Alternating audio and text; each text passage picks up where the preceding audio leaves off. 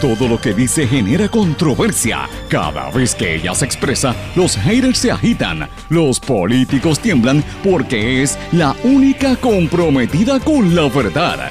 Periodista, bloguera, relacionista licenciada, analista de la noticia, escritora y le dicen la provocadora en las redes sociales. Y ahora comienza en blanco y negro con Sandra Rodríguez Coto. Atornillan al ex jefe con un historial violento en el cuerpo de bomberos, hayan causa para arresto en las protestas de Aguadilla y confirman los efectos de la vacuna bivalente contra el COVID-19. Bienvenidos a su programa en blanco y negro con Sandra para hoy miércoles 18 de enero de 2023. Les saluda Sandra Rodríguez Coto. Atornillan a un funcionario violento en el cuerpo de bomberos. En el año 2021, el Senado colgó el nombramiento de Javis Collazo como jefe de bomberos por su largo historial de violencia y corrupción, pero ayer nombraron como segundo al mando de la agencia con el mismo salario y el mismo poder como si fuera el que la dirige. Fabricantes y autoridades admiten relación de la vacuna bivalente contra el COVID-19 con infartos y accidentes cerebrovasculares. Causa para arresto contra empleado de construcción por agresión contra manifestante en Aguadilla. Sin embargo, tribunal no encontró causa en la agresión contra otro de los manifestantes. Epidemia de fentalino en las cárceles de Puerto Rico, según el Instituto de Ciencia Forense y el Departamento de Corrección y Rehabilitación. Las muertes por intoxicación con la potente droga han aumentado dramáticamente desde el año 2020. Cambio de fecha en juicio contra la ex representante María Milagros Tata Charbonnier.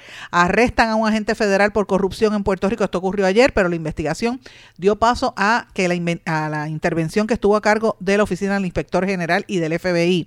Departamento de la Familia hace llamado a la prudencia al llevar a niños a las fiestas de la calle San Sebastián.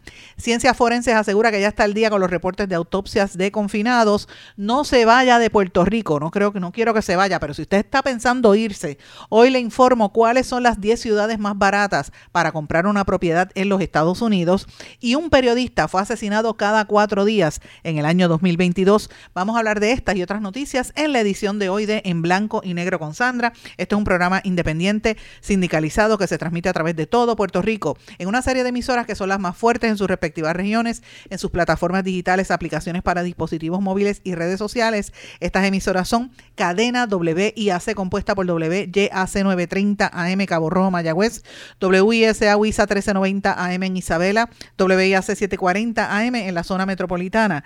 Nos sintonizan por WLRP 1460 AM Radio Raíces, La Voz del Pepino en San Sebastián por X61, que es el 610 AM, y el 94.3 FM Patillas, Guayama y toda la zona del sureste y este del país. Y también nos sintonizan desde Ponce para todo Puerto Rico por WPAB 550 AM y ECO 93.1 FM. Este programa, una vez sale al aire, se mantiene en todas las plataformas de podcast, así que usted puede compartirlo y revisar los programas anteriores. Pero vamos de lleno con los temas para el día de hoy. En blanco y negro con Sandra Rodríguez Coto. Muy buenas tardes y bienvenidos a esta edición de En Blanco y Negro con Sandra. Mis amigos, espero que estén todos muy bien. Gracias por su sintonía y gracias por estar con nosotros aquí en otra edición de este programa. Y hoy tenemos varias noticias, como ustedes escucharon en los titulares, venimos con varias noticias exclusivas y con otros temas del acontecer noticioso, lo que está pasando en Puerto Rico, que usted tiene que estar consciente para que no lo cojan de tonto y no se deje engañar por la manipulación. Usted tiene que entender lo que está pasando en nuestro país. Y una de las cosas que denunciamos en los titulares y que lo hemos publicado en un artículo, es como siguen atornillando a la gente en el gobierno. Fíjense que lo están haciendo ahora, no lo dejaron para final del cuatrienio, lo están haciendo desde ahora, por si hay un cambio de gobierno, sea que cambie de partido político o que eh, pierda Luis y gane Jennifer González, lo que sea, pero ellos quieren dejar a los suyos. Y ayer dijimos que estaban pasando una serie de, de empleados que están atornillando en el Departamento de Salud, mencionamos nombres y apellidos en este programa. Hoy tenemos que entrar en lo mismo que está ocurriendo en el de bomberos. El Senado colgó a una persona con un historial violento comprobado y después de que lo colgó, ese nombramiento, y me refiero a Javish Collazo, que estaba aspirando a ser jefe del cuerpo de bomberos por su largo historial de violencia y por las irregularidades cometidas, ayer trascendió que lo designaron como segundo al mando en la agencia con un salario igual al del puesto como si fuera el dirigente, gana más que jefes de agencias en otras dependencias del gobierno. Esta información La denunciaron ayer varios líderes del Partido Popular Democrático, encabezados por el representante Jesús Manuel Ortiz, que puso unos tweets y eh, varias personas del Partido Popular me estuvieron enviando información al respecto. Y yo quiero que la gente recuerde cuál fue la investigación que en este programa, en blanco y negro con Sandra, desde el año 2021, nosotros estuvimos trascendiendo y sacando de este señor Javish Collazo. Nosotros publicamos en artículos, en una serie de artículos, en vídeos que hicimos en blogs, videoblogs y en este programa de radio, al menos cuatro o cinco programas donde evidenciamos nuestra eh, documentos, entrevistas, vídeos, fotos, copias de demandas, informes de investigaciones, querellas y estipulaciones judiciales que evidenciaban que este señor Javis Collazo tiene un largo historial de violencia que lo inhabilita para cualquier puesto de dirección. Y me, máxime en, el, en dirección en el cuerpo de bomberos para liderar cualquier puesto en el servicio público. Nosotros presentamos evidencia a través de un vídeo que data del año 2003 en el que se demuestra el momento en que este señor Javis Collazo agredió física y verbalmente a un señor adulto mayor de más de casi 70 años de edad durante una reunión que había en una asamblea, en la Asamblea Municipal de Cataño, cuando estaba en el, en el periodo en que estaba saliendo el que era alcalde de Cataño, el Amolao agredió a este señor, eso salió en vídeo, trascendió públicamente en los medios eh, eh, electrónicos de Puerto Rico, pero ese no era el único incidente que demuestra el historial violento de este señor Javis Collazo, a quien están premiando después que el Senado lo colgó del puesto. En, el récord público y profesional de Collazo se evidencian casos de hostigamiento sexual, de acoso laboral y de acoso político hacia, hacia varios subalternos, demandas en su contra, a él se le acusa y hay fotografías que nosotros estamos poniendo a disposición pública para que la gente recuerde que él portaba armas ilegales para las cuales no tenía licencia ni permiso y que se alega que utilizó esas armas para amedrentar a los empleados subalternos. De hecho, él tiene casos precisamente por ellos, por eso que le radicaron querellas y como parte de las estipulaciones él no podía estar cerca de ciertos empleados del cuerpo de bomberos. Se le, se le imputa ignorar casos de hostigamiento sexual de los cuales se alega que él podría haber estado participando y hasta la denuncia de que permitió el robo de agua en una estación de bomberos en el municipio de Camuy para beneficiar a un contratista que aportó a la campaña política del actual gobernador del Partido Nuevo Progresista. Señores, todo eso nosotros lo estuvimos investigando con evidencia, porque usted sabe que no publicamos nada sin tener las entrevistas y las fotos y los vídeos, más, más los documentos legales. A pesar de todo esto, este señor fue eh, nominado, lo colgaron en el Senado y una vez que lo cuelgan, se quedó por allí pululando y hoy lo acaban de nombrar número dos. Es el jefe eh, de facto, porque se gana más que el mismo jefe del cuerpo de bomberos. ¿Es eso justo o es eso darle una bofetada al Senado de Puerto Rico? Esto fue lo que dijo este señor en el proceso, en sus vistas de confirmación, y él, la primera voz que usted va a escuchar ahí es la de eh, Villafaña del PNP, y luego escucha como le dije, Zaragoza del Partido Popular, usted lo va a escuchar ahí, también va a escuchar a William Villafañe cuando él estuvo presentándose ante el Senado.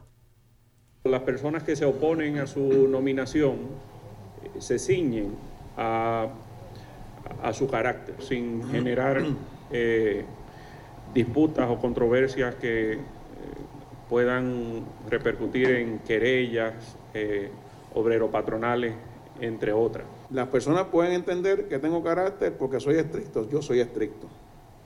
Soy una persona de ley y orden. Le voy a decir las cinco palabras con las cuales todo el que desfila por esa agencia lo describe usted. Intolerante, violento, hostigador, abuso de poder y maltratante. Tiene usted la palabra. Podemos saber también los intereses particulares que no desean que estemos aquí Digo, usted conoce sus enemigos. sí, hay, videos por ahí, hay documentos, hay un montón de cosas corriendo. Se han dedicado a, una difamación consistente. Eh, obviamente, pues una difamación consistente, articulada. Perdóname, no es una difamación ni consistente ni articulada, es una difusión de la verdad es decir, la información real para que la gente sepa a quién ponen como jefe o quién pretendían poner como jefe de gobierno en Puerto Rico. Y que el mismo Senado, después de haber evaluado la prueba, de haber evaluado eh, ¿verdad? Cartas, documentos, también las ponencias y las comparecencias que tuvieron un montón de gente allí del cuerpo de bomberos determinó que él no contaba con los votos y no fue nombrado al cuerpo de bomberos porque encontraron que este señor Javis Collazo tenía un nefasto historial de muchas querellas a través de toda su vida profesional. No es una campaña de descrédito como él pretende decir, ni de una persecución por difamación. La evidencia está, los documentos están y los hemos estado puesto eh, públicamente para que la gente los recuerde. Este proceso de atornillar personas con un historial así demuestra cuáles son los verdaderos intereses del gobierno y el gobernador Pedro Pierluisi no debería permitir esto, pero evidentemente esto lo están haciendo porque hay que darle un pago, hay que, premiar a, los que fueron leales, sin importar lo que haya detrás. Entonces yo me pregunto, ¿qué esperanzas hay? para cualquier joven, incluyendo algunas personas que trabajen allí en el cuerpo de bomberos, que quieran aspirar a una posición de manera honesta. Si usted no está amarrado a un partido político, si usted no le carga las maletas a, a los líderes políticos, eh, usted no tiene nada que buscar, porque a pesar de todo el historial nefasto que tiene este hombre, a pesar de que el Senado lo colgó, lo han, vuelto, lo han vuelto a nombrar. Vuelvo le digo, esta información fue denunciada por el representante del Partido Popular Democrático, Jesús Manuel Ortiz, quien en un tuit publicó en horas de la noche de ayer, y lo publicó, eh, de hecho a mí me explotó el teléfono prácticamente, porque me tenían el teléfono lleno de gente enviándome mensajes de que mira, este lo, lo volvieron, lo acaban de nombrar, y el tuit de Jesús Manuel Ortiz decía, en mayo del 2021, el Senado colgó a Javish Collazo como jefe de bomberos. Hoy el actual comisionado lo nombra como segundo al mando. El informe del Senado incluye denuncias y querellas de persecución, discrimen y hostigamiento laboral en las áreas de dirección que ha ocupado. Señores, parte de lo que este señor ha estado, ¿verdad? Que se le plantea como parte de, de las querellas de hostigamiento, incluían querellas a figuras como... Eh, el, los subalternos, ¿verdad? Ahí estaba el esposo de la periodista eh, Saudi Rivera, que también había querellado y había ganado en un pleito administrativo por el, hostigamiento que le tenía este señor puesto. El esposo de Saudi Rivera, ustedes saben que tuvo un accidente recientemente y no está trabajando, pero eso pasó, ¿sabe? Estamos hablando de, situaciones reales que pasaron en Puerto Rico y uno se tiene que poner a pensar, pero en, en dónde estamos parados nosotros ahora mismo. Que aquí se acepte una persona con un historial como el que les voy a decir a continuación para el que no lo recuerde o el que no lo sepa, pues se entere. Como parte de la evidencia que les estoy mostrando, usted va a poder ver una carta que emitida a la carta el NCB raya OC raya 1 raya 1 raya 508 raya 2023 horas 13 de enero del 2023, o sea, esto es bien reciente, una carta dirigida a todo el personal del negociado del Cuerpo de Bomberos firmado por Marcos Concepción Tirado, comisionado. Designación de comisionado auxiliar extinción de incendios.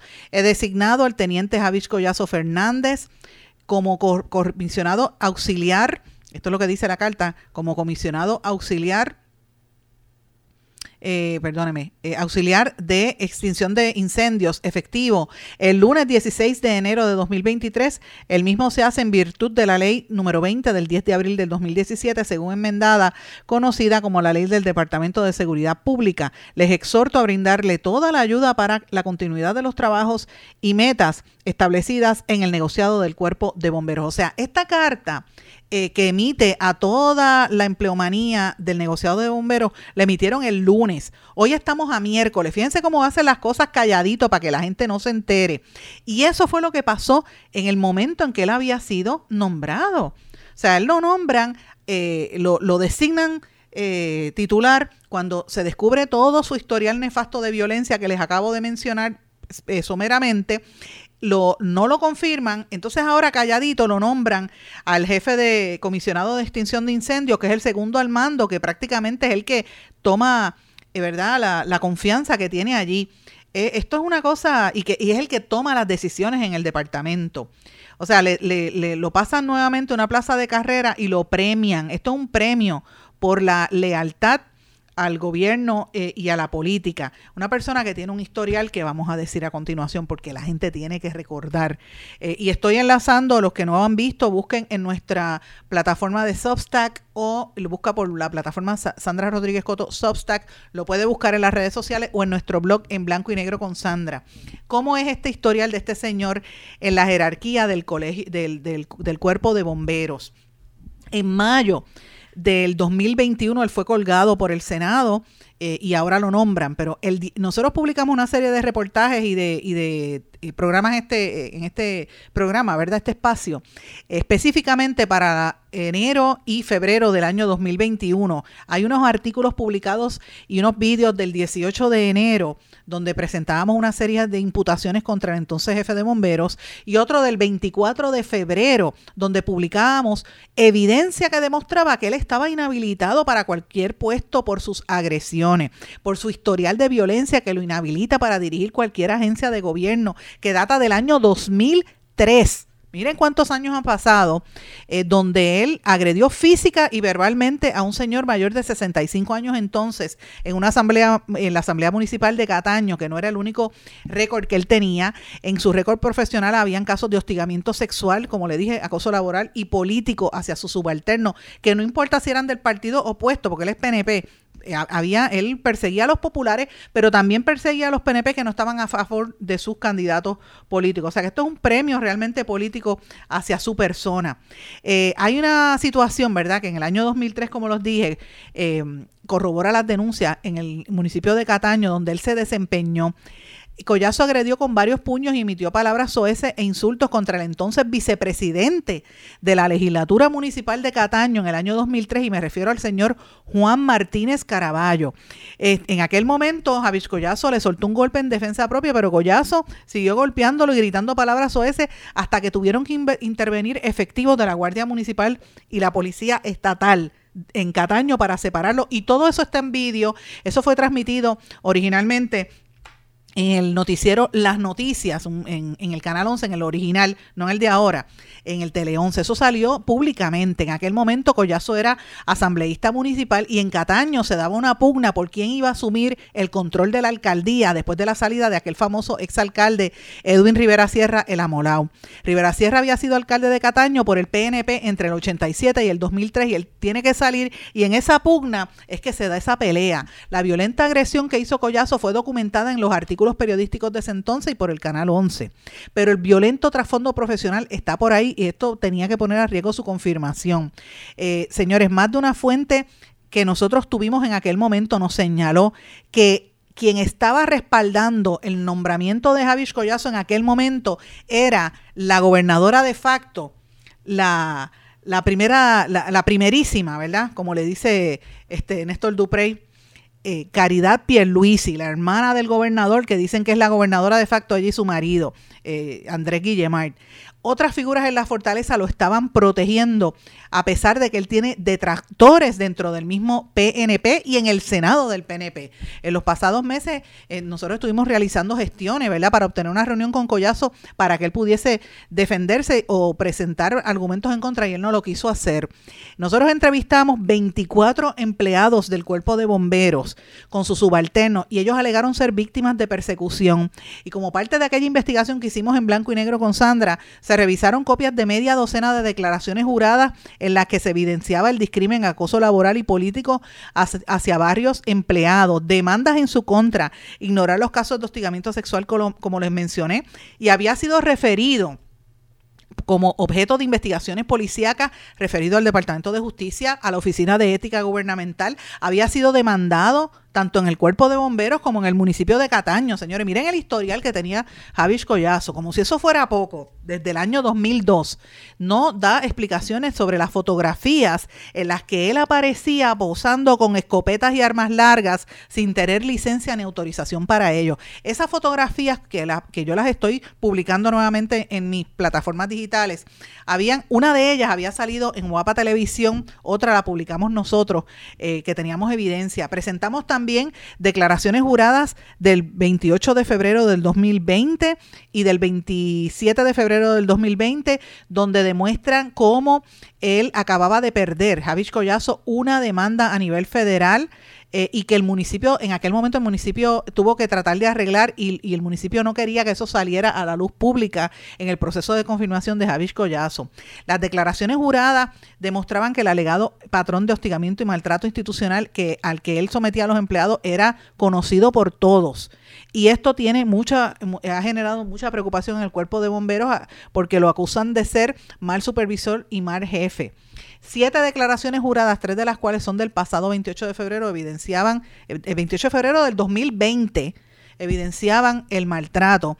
Eh, muchas pasaron, como dije, en eh, Cataño. Los documentos los estoy haciendo públicos. Por ejemplo, también está una estipulación con el marido, como le dije, el, el, esposo de la periodista Saudi Rivera, me refiero al bombero Iván Rivera Rivera. En el caso civil AQ raya 09 raya 618, el AQ 10 2024 29 y el AQ 11 838, tres querellas distintas que se estipularon ante la Comisión Apelativa del Servicio Público, donde decía que este señor no podía estar dirigiendo porque él estaba hostigando a estos empleados y no podía estar presente en el caso de Rivera y otros subalternos. Así, aún con eso, eh, también aparecían demandas a nivel federal por el oficial Omar Mercado Vázquez, quien prevaleció y el caso era de acoso laboral, entre otros. Esa demanda salió eh, públicamente.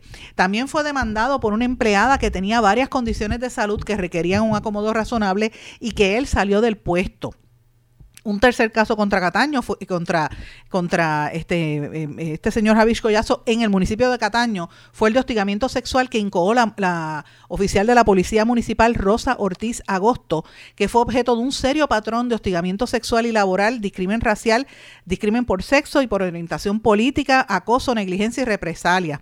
Esta, en esta demanda fue contra la Policía del municipio de Cataño, el alcalde Elcano Delgado, el teniente Osvaldo Cruz Ferrer y el señor Javis Collazo como supervisor que permitió todo ese patrón. Y de hecho, la colectiva feminista en construcción fue a protestar a favor de esta señora que había sido víctima de ese patrón de hostigamiento, siendo ella oficial de la policía. Y todo esto bajo la supervisión y bajo eh, ¿verdad? víctima de este señor Javis Collazo.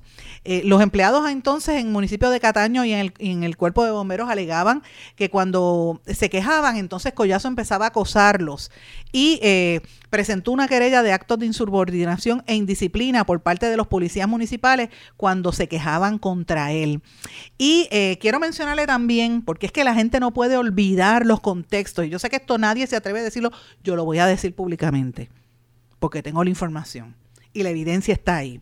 Hubo un arresto en una gallera, yo no sé si ustedes recuerdan esto, eh, que es una de las imputaciones más graves y esto salió públicamente, esto fue en el año 2020, en julio, donde se le imputó al entonces alcalde de Cataño, Félix Elcano Delgado, de haber estado en esa gallera. Ustedes saben que las galleras eran ilegales, pero en el medio Tu Noticia PR se publicó evidencia de que los federales y la policía intervino en esa gallera porque había una ¿verdad? Hubo, eh, se, se, encontraron unos vehículos con droga y con eh, armas ilegales, ¿verdad? Hubo una intervención en la policíaca porque, el de policíaca porque esa gallera era clandestina. Vuelvo y digo, esos hechos ocurrieron el 20, en junio del 2020. En aquel momento el alcalde negó haber sido arrestado y la policía lo desmintió, dijeron, sí, lo arrestaron. ¿Ustedes se acuerdan de aquella controversia? Al poco tiempo el alcalde renunció y ha estado en todo este caso a nivel federal que, que, dicen que él está hablando, ¿verdad? Y choteando a todas las personas imputadas de corrupción, el, el exalcalde Félix Elcano Delgado, que anda por allí y por ahí todavía demostrando sus roles. En el lugar de los hechos, cuando pasó aquella situación en la gallera, encontraron tres kilos de droga y un vehículo de lujo que era un Mercedes-Benz si no me equivoco, y esto fue reseñado, reitero, por tu noticia PR y por varios medios locales. Y en ese momento se imputó que el señor Collado, este eh, Javis Collazo, perdón, estaba en eso y no había sido no había recibido eh, verdad ningún tipo de señalamiento público y él estuvo participando en esa en ese evento. A él también se le imputa que desde que llegó al puesto eh, hubo cambios de personal constante en el departamento allí en el cuerpo de bomberos y lo último que nosotros presentamos entre otras de las evidencias fue el hurto de agua donde miembros del sindicato de bomberos denunciaron que Javis Collazo permitió el hurto de agua en la estación de bomberos del municipio de Camuy. Del edificio de esa estación hay una toma de agua y nosotros presentamos el vídeo donde se veía donde robaban el agua de la estación de bomberos para dárselo a una empresa privada que construía una instalación recreativa. Y se alegaba que los desarrolladores eran donantes políticos. La toma de agua beneficiaba a la compañía Gilmar Constructores Inc., que tenía el permiso 200, 2015 raya 08 raya 1926 raya PCO raya 138738, según se evidencia en los documentos que nosotros presentamos. Y como si eso fuera poco, como les acabo de decir hace unos minutos, tenemos fotos adicionales a las que salieron en prensa, en la televisión, donde aparecía Javish Collazo, que fue referido al Departamento de Justicia en unas investigaciones internas en Cataño, porque él estaba posando con armas largas para las cuales él no tenía licencia y que eh, se le imputa haber amenazado o apuntado con esas armas a subalterno. Señores, todo esto que yo les estoy diciendo son noticias que nosotros publicamos eh, hace dos años. Y fíjense cómo a este señor lo han atornillado en el cuerpo de bomberos por su relación directa y apadrinazgo, ¿verdad? Apadrinado por la primera dama Caridad Pierluisi, como se alega. Yo le pregunto si esto es lo que el pueblo de Puerto Rico merece, número uno, y número dos, si esto es lo que incluso los estadistas, la gente que milita en el, en el Partido Nuevo Progresista, aplaude.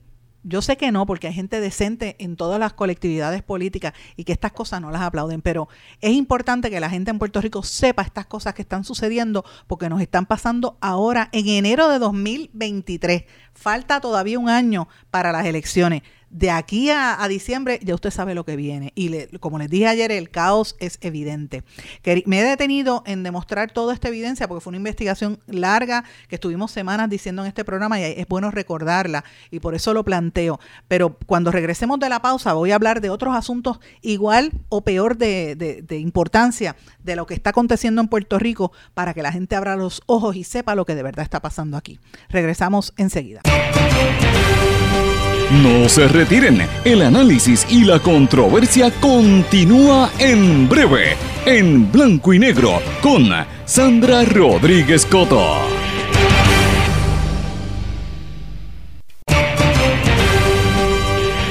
Y ya regresamos con el programa de la verdad, en blanco y negro, con Sandra Rodríguez Coto.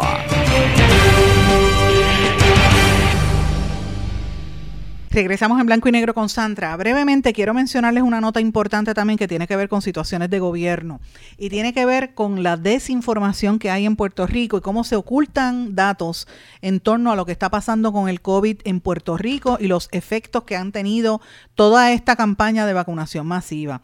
Y el récord público está que en este programa hemos favorecido a la vacunación porque era la alternativa que había ante la incertidumbre de la pandemia. Señores, que, que sigue en, estamos en una tasa de positividad y de, ¿verdad? De, de, ¿cómo le llaman? Contagio, ¿verdad? De casi un 29%. O sea, estamos hablando de cifras altas. Y el Departamento de Salud ha hecho un llamado a que la gente tenga prudencia este fin de semana en las fiestas de la calle San Sebastián, que eso son multitudes. Esto va a pasar como cuando aquel concierto de Bad Bunny que se regó el COVID, ¿ustedes recuerdan? Porque la gente anda como loco sin mascarilla y eso es lo que prevé que podría estar sucediendo en San Juan. Hay que tener cuidado en estos días, usted protéjase si usted está enfermo, pero ¿qué ha pasado con la gente que se enfermó ya del COVID o que se vacunó y está teniendo unos efectos eh, secundarios? Mire, nosotros estuvimos por meses hablando de esto hasta que finalmente el secretario Mellado hizo unas declaraciones bien escuetas en una rueda de prensa que él hizo hace como seis meses, eh, pero es lo único que se ha hablado al respecto. Eh, cuando hay tanta cuestión, tanto cuestionamiento y tanta preocupación. Entonces, eh, ¿dónde está el, verdad, las personas que tienen efectos secundarios? ¿Cuáles son? Se están, yo sé que se estaban tratando de medir, pero, pero habría que preguntarse qué está sucediendo. ¿Por qué yo traigo esto? Porque miren, ayer trascendió en horas de la tarde, después que nosotros salimos del aire bastante tarde, una nota en las agencias, esto fue en Reuters, la agencia de noticias Reuters. Aquí en Puerto Rico, quien único levantó esta noticia fue el compañero Jaime Torres Torres en prensa sin censura, eh, que lo publicó en horas de la noche. Pero yo lo había visto cuando salí del aire, que me dio pena, me hubiera gustado decirlo ayer al aire, pero miren, los, los fabricantes de, o sea, Pfizer, el fabricante de la vacuna, admitió en un, eh, una relación de la vacuna actual, la que la bivalente, la que están poniendo ahora, una relación directa con los infartos y los accidentes cerebrovasculares. Un sistema de monitoreo de seguridad señaló que la vacuna actualizada contra la COVID-19 del fabricante estadounidense Pfizer y de su socio alemán Biotech podría estar vinculada a un tipo de accidente cardio y cerebrovascular en adultos mayores, según datos preliminares eh, autorizados por analizados perdón, por las autoridades sanitarias en los Estados Unidos. Los Centros para el Control y Prevención de las Enfermedades, CDC, y la Administración de Alimentos y Medicamentos, FDA en inglés, dijeron que una base de datos de vacunas de los CDC había descubierto un posible problema de seguridad en el que las personas de 65 años o más tenían mayores probabilidades de tener un accidente cerebrovascular isquémico 21 días después de haber recibido la vacuna bivalente de Pfizer Biotech. O sea, si usted tiene mayor de 65 y se puso la vacuna bivalente, ya después de haberse puesto la vacuna 1, 2 y 3, o la 4, si se puso la bivalente que están promoviendo ahora mismo, usted sabe que está propenso a que le dé un, un stroke, un, derrame cerebral o un ataque cardíaco o un accidente, como le llaman, cerebrovascular isquémico, eh, como le llaman isquemia cerebral, que es causado por bloqueos en las arterias que llevan la sangre al cerebro. Esto lo está dando a conocer en Estados Unidos el cirujano general del estado de la Florida, Joseph eh, Ladapo, advirtió a los hombres jóvenes que reciben esta vacuna también que hay otras preocupaciones sobre eh, la cuestión de la disfunción eréctil y otras que también, e incluso se les está señalando de, una, de una, un potencial de alto riesgo, esa es la calificación que dice la agencia Reuters de muerte. Reuters es una agencia como Associated Press y todas estas este, agencias internacionales. No estoy hablando de prensa eh, de estas cibernéticas extrañas o de medios que usted no sabe ni quiénes son, que son este, todos estos que salieron durante la pandemia, que, que eran de los de los antivacunas. No, no estoy hablando de eso, señor. Estoy hablando de un medio oficial con seriedad que primeramente está diciendo esta información. Y esto debió haber sido noticia de titular de portada en todos los periódicos en Puerto Rico, porque en Puerto Rico la población es mayoritariamente eh, personas eh, viejas. Puerto Rico tiene una población vieja. ¿Cuántas personas se han vacunado con esto? Mire, tiene que acudir a su, a su médico. Si usted tiene algún tipo de síntoma, tiene que preguntarlo porque esta situación tiene que ver específicamente con la bivalente. Y si usted se fija, la campaña de vacunación de la bivalente que tenía el Departamento de Salud, que estaba poniendo un montón de anuncios y gastando dinero en eso, señores, la quitaron del aire o la han bajado porque ya yo no la veo ni en radio ni en televisión. Sabrá Dios cuántos millones han gastado en eso. Así que esto es parte de, ¿verdad? Y por esto, para levantarle un poco más de, atención a los que me están escuchando, la Food and Drug Administration, la FDA, anunció que el próximo 26 de enero, el jueves de la semana que viene, va a estar realizando una reunión del Comité Asesor de Vacunas y Productos Biológicos Relacionados para dar a conocer eh, las preocupaciones que hay en torno a todo esto. Así que es importante que usted tenga eso consciente porque eso está pasando en Puerto Rico y está pasando en los Estados Unidos y las autoridades lo están mencionando. Pero bueno, voy a cambiar el tema dramáticamente porque son estas noticias que yo les estoy diciendo, son cosas que se caen de la mata, son noticias importantes que quizás en el... En el ¿verdad? En la vorágine de temática que tienen los periódicos y los canales de televisión y la Miss Mundo y la Shakira, que están todo el tiempo hablando de esos temas, pues quizá usted se pierde de estos asuntos. Ya le hablé de lo de bomberos y le dediqué todo un segmento, ¿verdad? Pero es que, tenía que evidenciar la investigación que habíamos hecho para que usted recordara.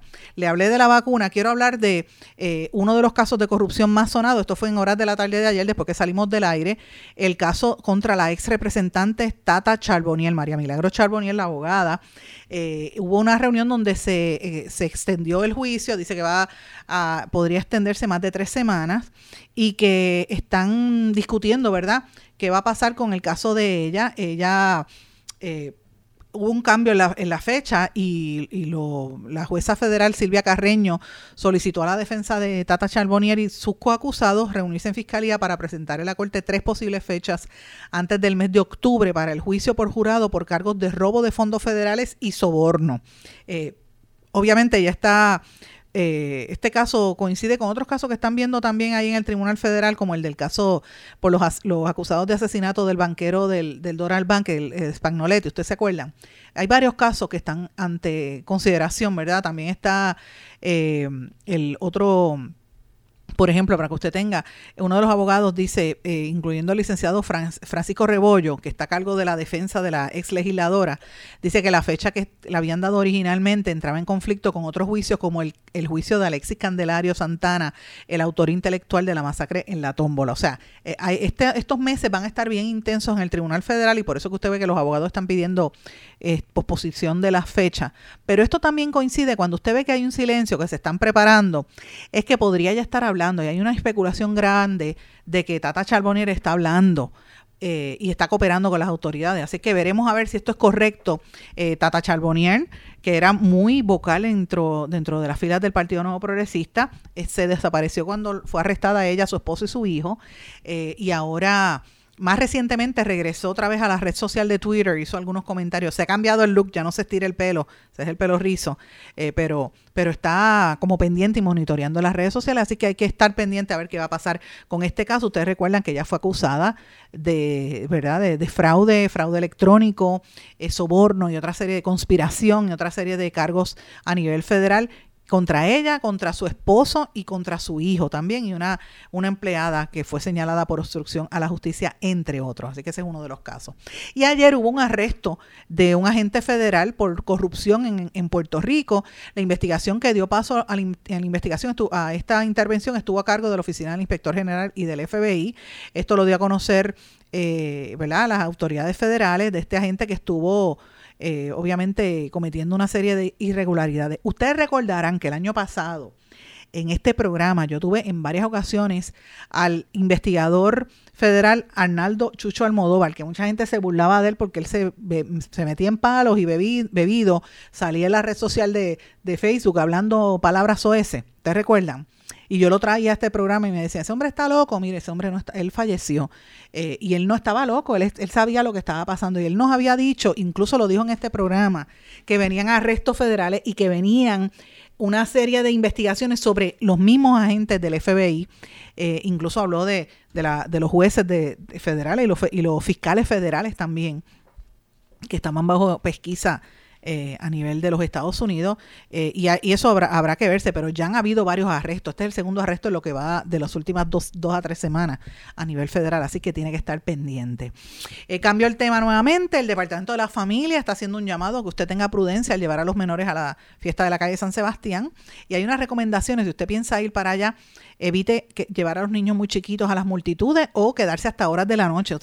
Es mejor si usted va a ir con niños para que conozcan la cultura, vayan temprano por la mañana y ya de mediodía empiecen a recoger y se van, porque aquello allí se forma el revolú. Si usted decide asistir, hágalo de día, mantenga contacto visual con los niños, no los deje solo, no los deje durante periodos cortos de tiempo, en, bajo ningún concepto, porque hay tanta gente que se los pueden llevar, no lo deje al cuidado de personas que usted no no sean de su confianza, evite consumir bebidas alcohólicas cuando tenga menores bajo su cuidado y oriente a los niños de que si se pierden vayan a los agentes de la, policía, no a cualquier persona. Importante por demás.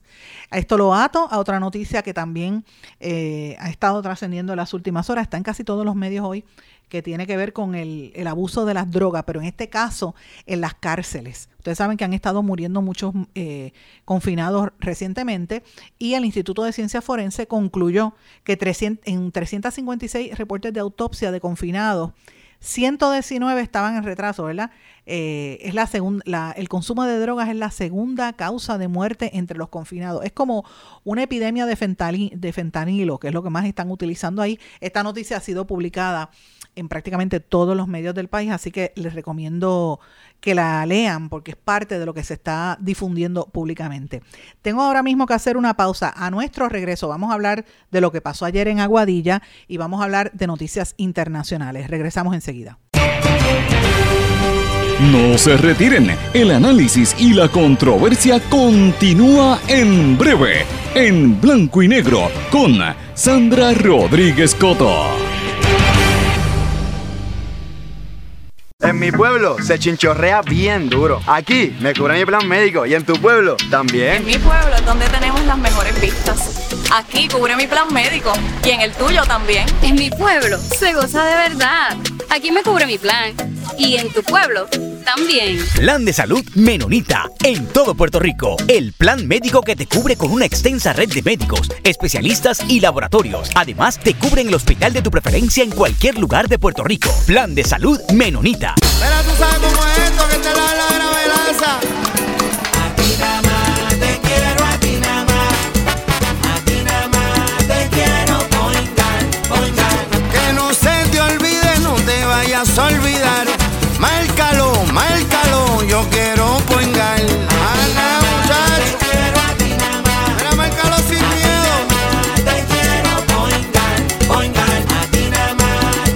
Yo quiero poingar.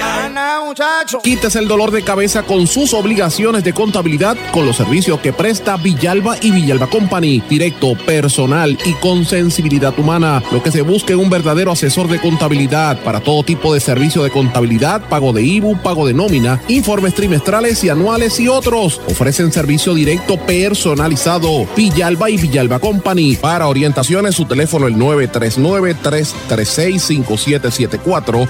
939-336 5774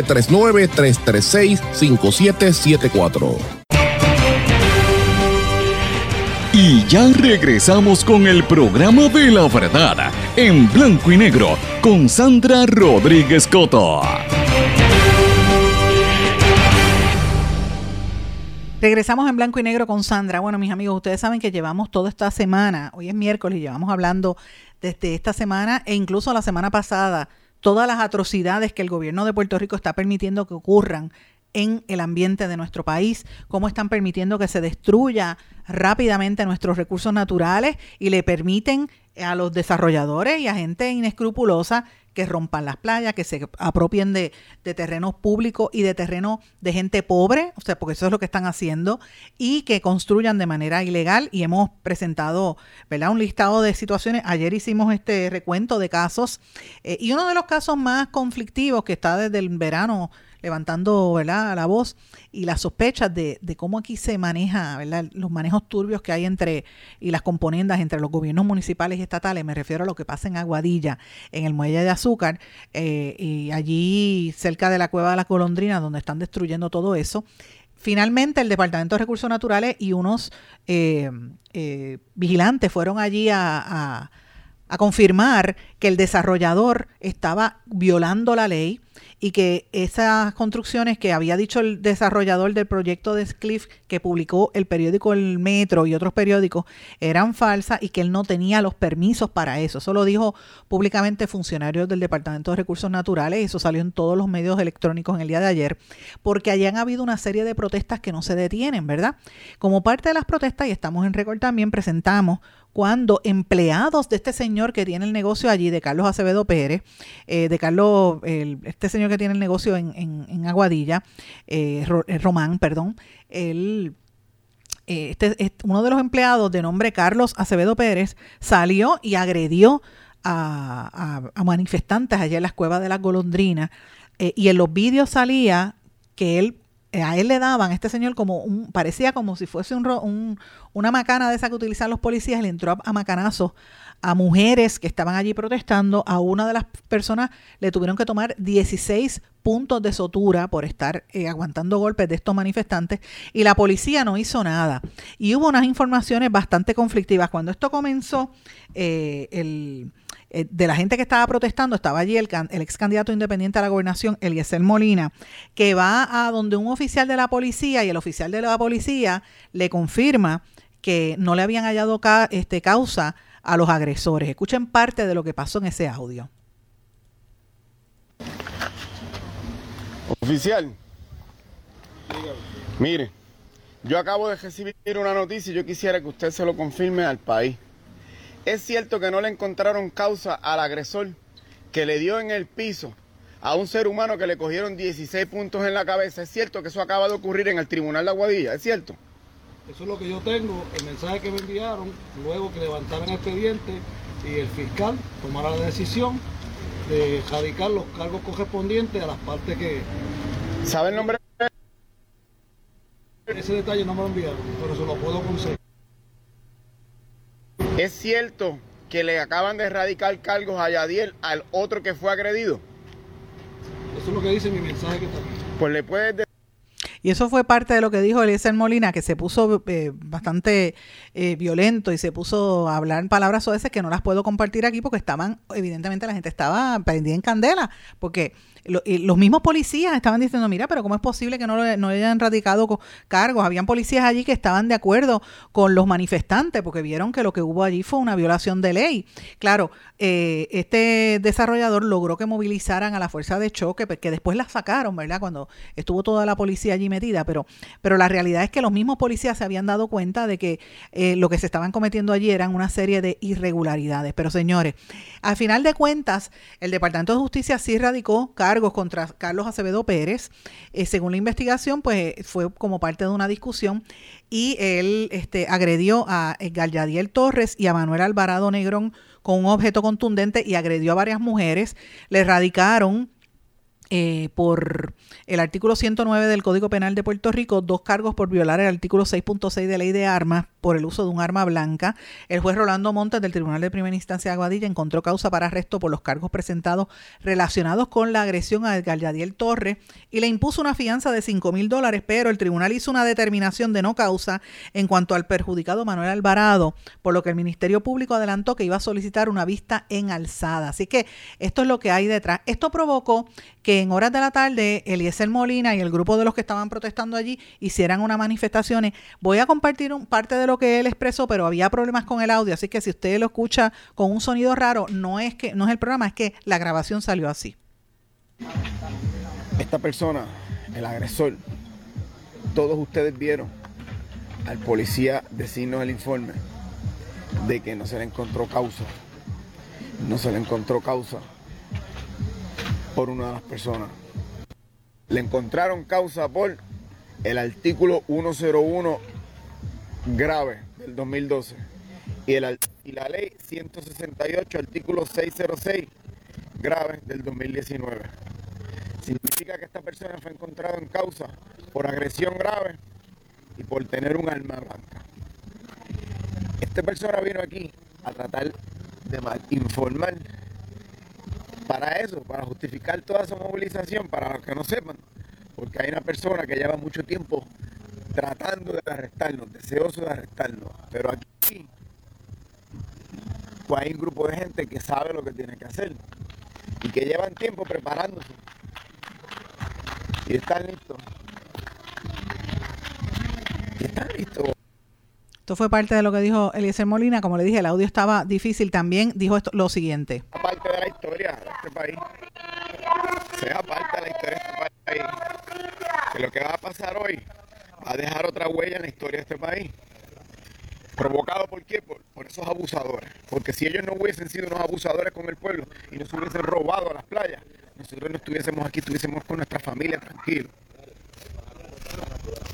Pero no les importó el que aquí por poco murieran dos seres humanos, pero sí les importa el que haya allí unos caballos, cuando la propia policía nos dijo que tenían allí un almacén de comida que les duraba semanas. Y no hay ningún problema con eso. La patrulla, la patrulla ya no hay nadie. ¿Hay patrulla ni nada?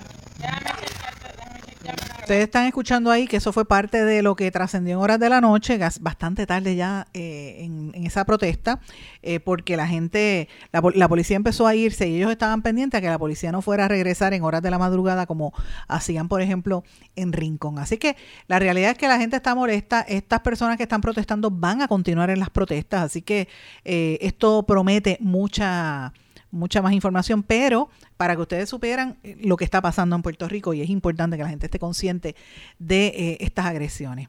Quiero mencionar también varias cosas a nivel internacional importantes eh, que quiero destacar en, el día de hoy. Uno es el, ah, usted debe seguir las noticias de lo que está ocurriendo en Bolivia, en Brasil, en Colombia y en Perú, en esos cuatro países. Están, Sudamérica están pasando muchas cosas, señores. También en Chile están ah, buscando una constitución, pero en, en Colombia con los cambios del nuevo gobierno son importantes.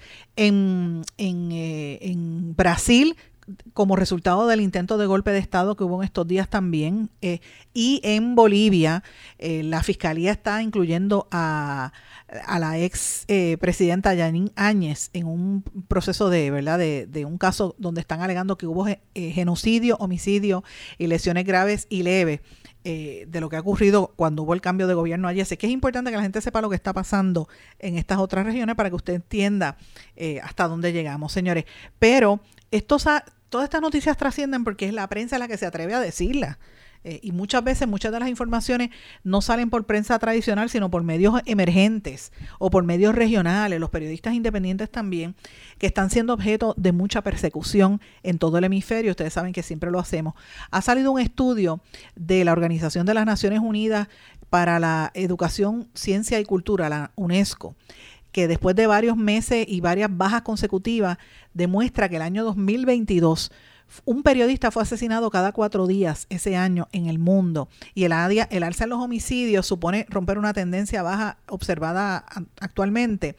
Eh, hubo 99 asesinatos en el 2018 y siguió bajando en el 2019, etcétera, pero ha, vuelto a subir con 86 asesinatos en el año que termina. América Latina es la región más mortífera para los periodistas a nivel internacional, con 44 homicidios el año pasado. Más de la mitad del total de periodistas asesinados en el planeta fue en América Latina. México, sin lugar a dudas, eh, es uno de los lugares, pero Colombia también. Ha habido persecución en, en Haití y en Ucrania. De hecho, eh, la persecución en Ucrania de más de 10 y en, Haití eh, 9 personas que han sido asesinadas eh, entre estos miembros de los medios de comunicación. Y eso aquí no trasciende.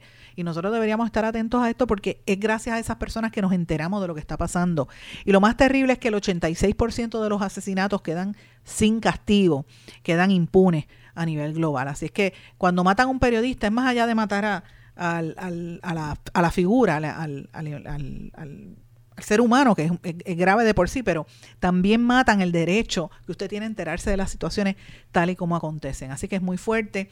Eh, la corrupción sigue rampante en países, hoy mismo, por ejemplo, en Vietnam, hay una eh, ocurre, ¿verdad? Unos periodistas estuvieron denunciando unos actos de corrupción y los estuvieron persiguiendo, pero finalmente dieron, rindió fruto su trabajo porque el presidente de Vietnam, Nun Nun Yen Xuan Phuc, tuvo que renunciar, presentó su dimisión luego de verse salpicado por un presunto escándalo de corrupción en un movimiento sin precedentes eh, en, el, en los órganos del Partido Comunista que dirige ese país. Así es que esto también surge como resultado del trabajo de la prensa, importante por demás. Señores, y antes de terminar el programa, dos cosas brevemente les quiero mencionar. Bueno, quería hablarles sobre dónde ir a comprar eh, viviendas en Estados Unidos, pero el tiempo no me va a dar, así que eso yo les prometo que vamos a hablar de eso para mañana.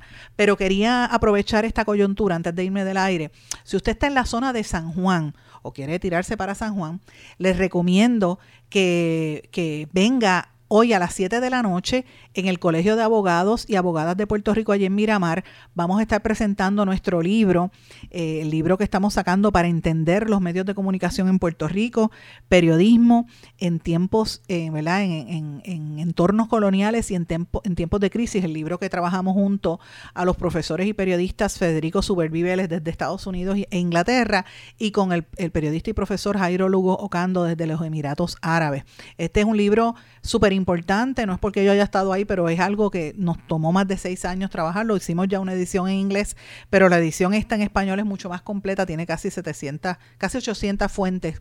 Eh, y lo importante de esto es que es el primer libro donde analiza la historia y la actualidad reciente de los medios desde la perspectiva de la economía política. Hasta este no ha habido ninguna publicación similar con tanta variedad temática, además de 60 entrevistas a periodistas.